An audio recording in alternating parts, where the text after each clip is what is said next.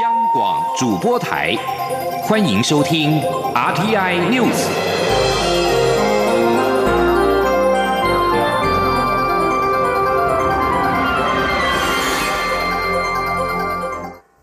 各位好，我是张旭华，欢迎收听这节央广主播台提供给您的 RTI News。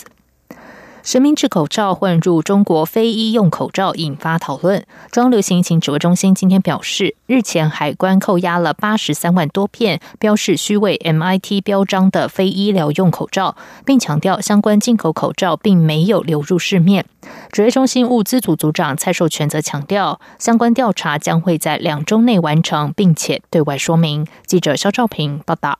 口罩国家队进口中国制非医用口罩鱼目混珠事件引发社会关注，整体的口罩管理体系更引发讨论。中央流行疫情指挥中心物资组组长蔡寿全六号透露，关务署在八月十号到九月三号的逐批抽验期间，一共查获扣押了八十三万多片的非医疗用口罩，且强调没有进入市面。媒体询问这批查获的非医用口罩是否有包含口罩国家队，蔡寿全在记者会上表示，在非医用部分当然有含口罩国家队，不过。会后，指挥中心却又紧急澄清，指目前海关查扣的八十三万多片口罩，并未确认有无国家口罩队成员，相关说法是口误所产生的误解。蔡寿全表示，这些非医疗用口罩会被扣押，都是因为涉及 MIT 的虚伪标章，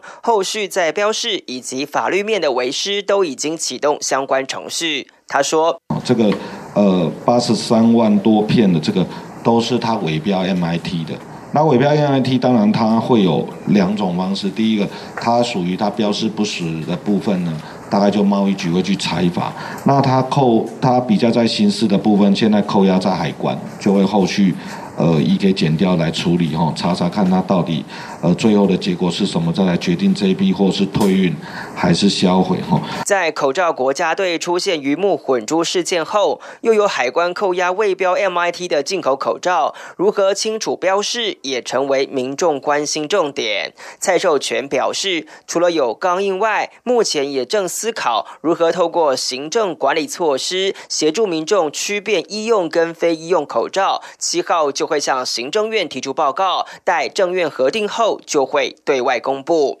中央广播电台记者肖兆平采访报道。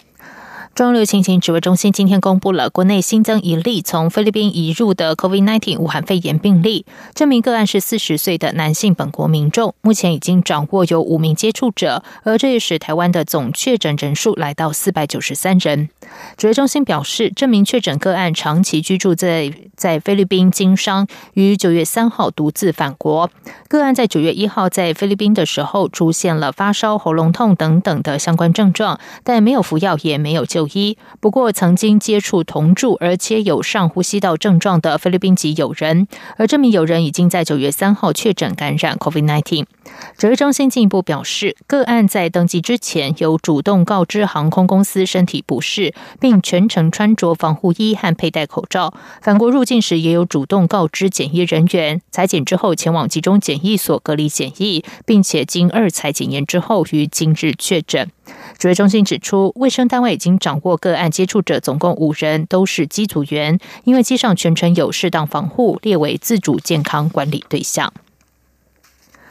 蔡英文总统宣布放宽瘦肉精美猪和美牛之后，卫福部也正式公布来季的限量标准。除了肾脏低于国际食品法典委员会定为零点零四 ppm 之外，肝脏、脂肪和肌肉也另增定其他可食用猪杂碎部位为零点零一 ppm。对此，身兼台湾民众党主席的台北市长柯文哲今天出席民众党立委赖香林为在新竹县竹北市的服务处开幕致辞，表示美猪和美牛的问题不在于标准定位多少，而是政府如何执行。柯文哲并质疑政府是看报治国，没有事先沟通就宣布进口，先看民间反应，再做后续标准定定与公布施行细则，这并非好的治理办法。柯文哲说。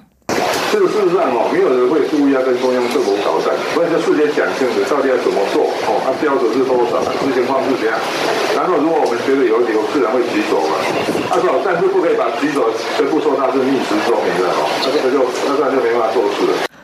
柯文哲说，他希望开始建立一个理性、务实、以科学数据作为治理国家的方法，而民众党新竹服务处就是一个起点。希望力邀新竹县民众一起到服务处，共同探讨国家如何进步。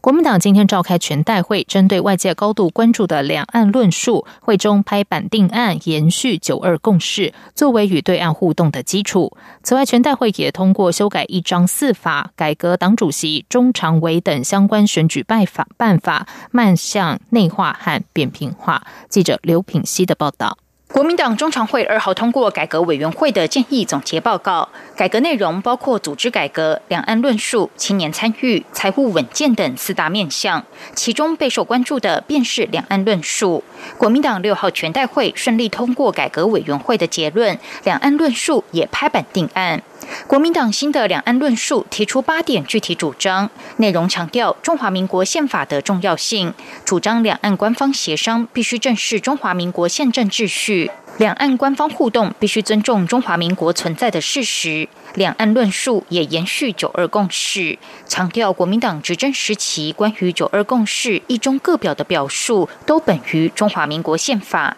这也是两岸求同存异的成功经验，应该以基于中华民国宪法的九二共识延续两岸互动，并与时俱进。此外，两岸论述也强调坚决反对台湾独立与中共的一国两制，因为两者都将消灭中华民国主权国家的地位。党主席张启成说：“我们认为中华民国宪法既开创台湾民主自由，又连结两岸，提供两岸往来的法律根基，是稳定两岸关系的磐石。国民党历来关于九二共识。”一中各表的表述皆本于宪法，也因此，我们主张以基于中华民国宪法的九二共识，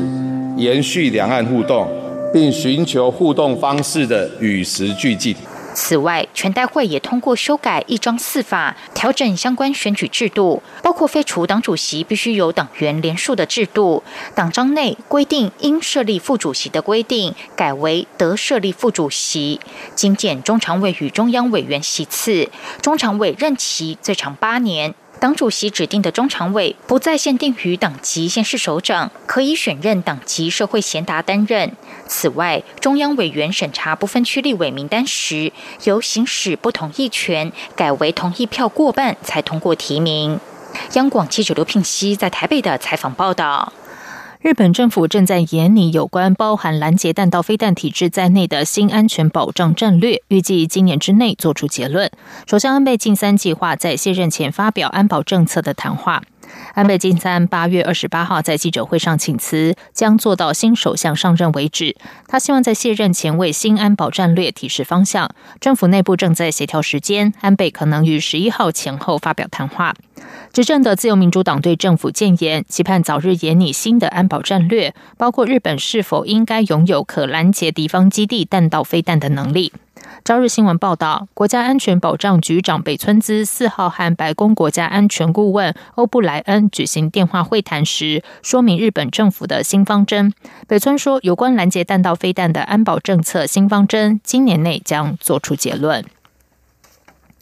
美国对华为寄出的禁令即将在十五号生效。路媒报道，近期华为大量的囤货，为供应链断裂预做准备。市场评估，目前华为最新一代的麒麟九千晶片，在禁令生效之后，仍然可以供应市场需求大约半年。